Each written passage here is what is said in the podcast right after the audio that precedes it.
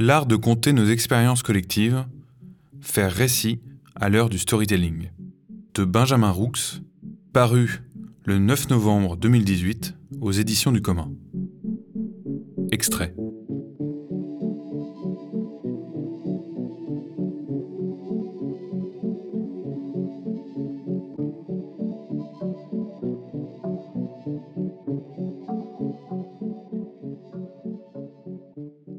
J'ai décidé d'explorer les histoires collectives qui dépassent le champ autobiographique, cheminement de soi à soi, car elles sont le témoin d'autres manières de vivre ensemble, de faire en commun.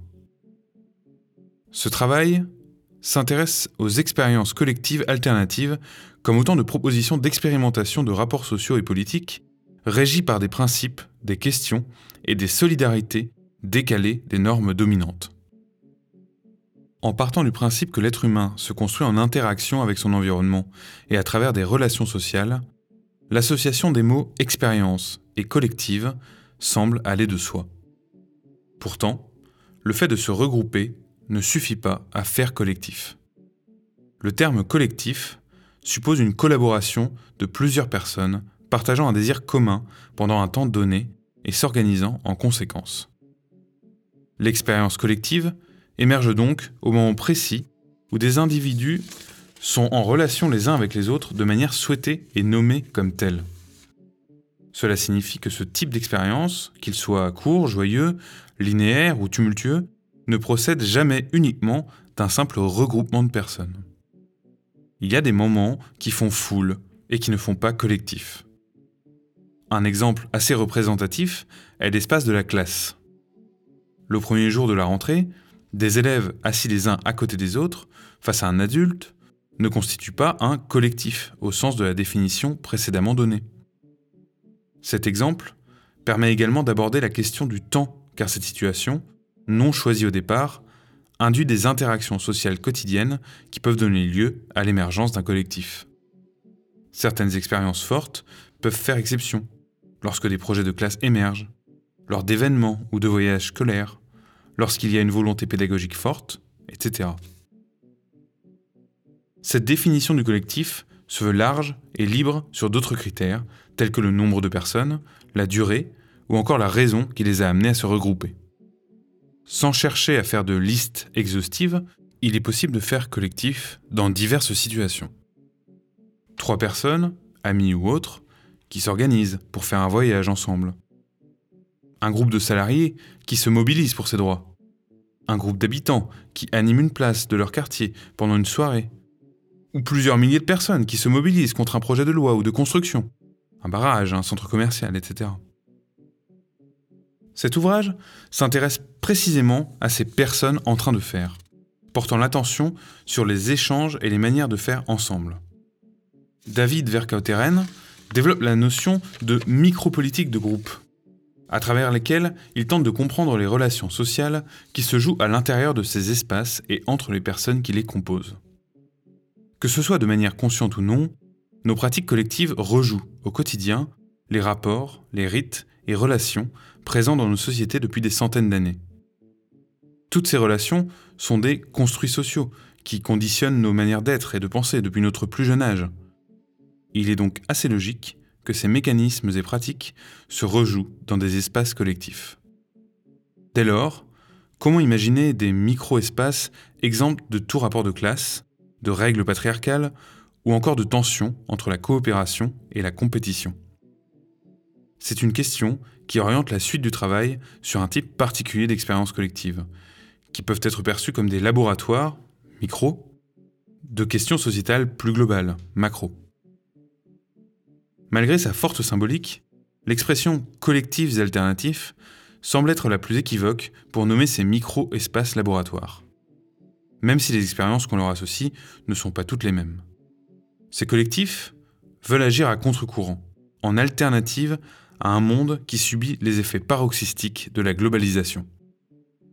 Pour eux, le capitalisme, bien qu'âgé de plusieurs siècles, a prouvé sa grande forme et sa résilience. Le libéralisme traduit un système où les flux de marchandises circulent plus facilement que les migrations humaines. Les États sont devenus des entreprises privées, où l'allégeance au marché et l'accentuation des inégalités par l'argent sont pratiques courantes.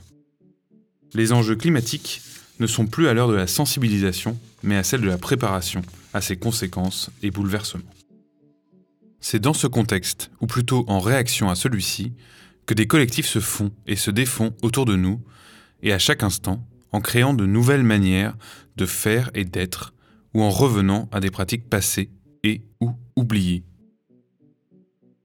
Dans son livre, ayant marqué les expériences collectives, et paru il y a plus de dix ans, David Vercotteren évoquait la nécessité de cultiver nos précédents. L'art de compter nos expériences collectives est une façon de prendre cet appel au pied de la lettre et de contribuer, modestement, à la culture des précédents. Cette expression traduit la manière dont les sociétés humaines se sont construites. Accumulation d'expériences, échanges, empirisme et démonstration. L'analyse des sociologues Monique et Michel Pinson-Charlot soutient que la classe bourgeoise a su en faire un mécanisme de protection et de survie, tout comme le capitalisme, qui en tire, encore aujourd'hui, sa réactivité et sa force. Mais c'est une pratique répandue et efficace dans bien des milieux, et c'est ce qui en fait un enjeu crucial pour les collectifs alternatifs. La culture des précédents comme un enjeu de construction de nouvelles sociétés. Au-delà d'un travail d'archivage, où il s'agirait de répertorier ce qui a été fait, l'intérêt de cet ouvrage est plutôt de voir comment cela s'est partagé. Ce travail tend à observer les manières de faire expérience, afin de constituer des ressources critiques. Tenter de comprendre pourquoi des expériences se sont transmises et contribuer ainsi à les raconter davantage. Vous avez donc entre les mains un travail de recherche qui a été transformé en livre par un travail de réécriture. Ce livre est un récit qui illustre notre cheminement vers une réappropriation collective de nos histoires alternatives et des manières de les partager. Cette histoire nous fait démarrer en tant que pisteurs et pisteuses de traces collectives pour partir à la rencontre de dix collectifs ayant choisi de se raconter. En regardant de près ces dix traces, nous allons nous rendre compte qu'elles sont elles-mêmes récits. Et c'est en les regardant comme telles et en les comparant que nous allons faire émerger des manières de faire récit. Au cours de cette histoire, d'autres personnages nous rejoignent et viennent étayer le propos pour comprendre certaines intentions sous-jacentes. Sans vouloir vous raconter la fin de cette histoire, sachez que celle-ci nous rappelle à des échelles plus grandes.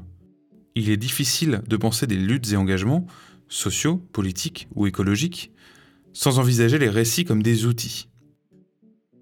Parce qu'il est difficile de mettre un point final à nos expériences et nos vies, je vous propose de terminer cette histoire par des propositions en guise d'ouverture, pour nous réengager dans une pratique quotidienne de cet art de compter nos expériences collectives.